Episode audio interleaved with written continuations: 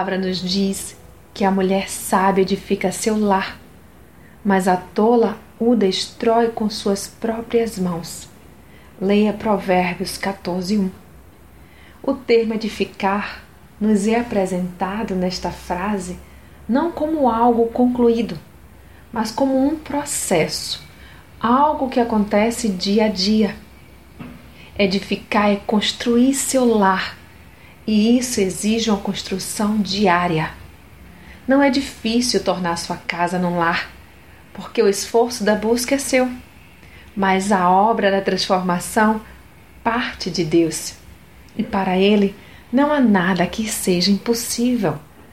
Leia Lucas 1,37.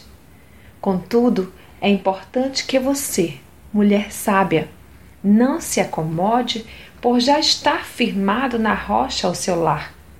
É preciso construir dia a dia, buscando e levando sua família a buscar a Deus intimamente e pedindo orientação para todas as coisas e cumprindo em obediência os propósitos que ele tem para a sua família.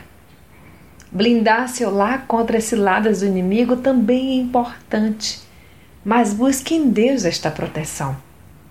A mulher sábia sabe continuamente edificar sua casa naquele que é a rocha eterna, de onde vem a sua proteção e também o seu sustento. Seja você a mulher sábia que edifica a sua casa. Sou Sayonara Marques e estou aqui com você, mulher na retaguarda.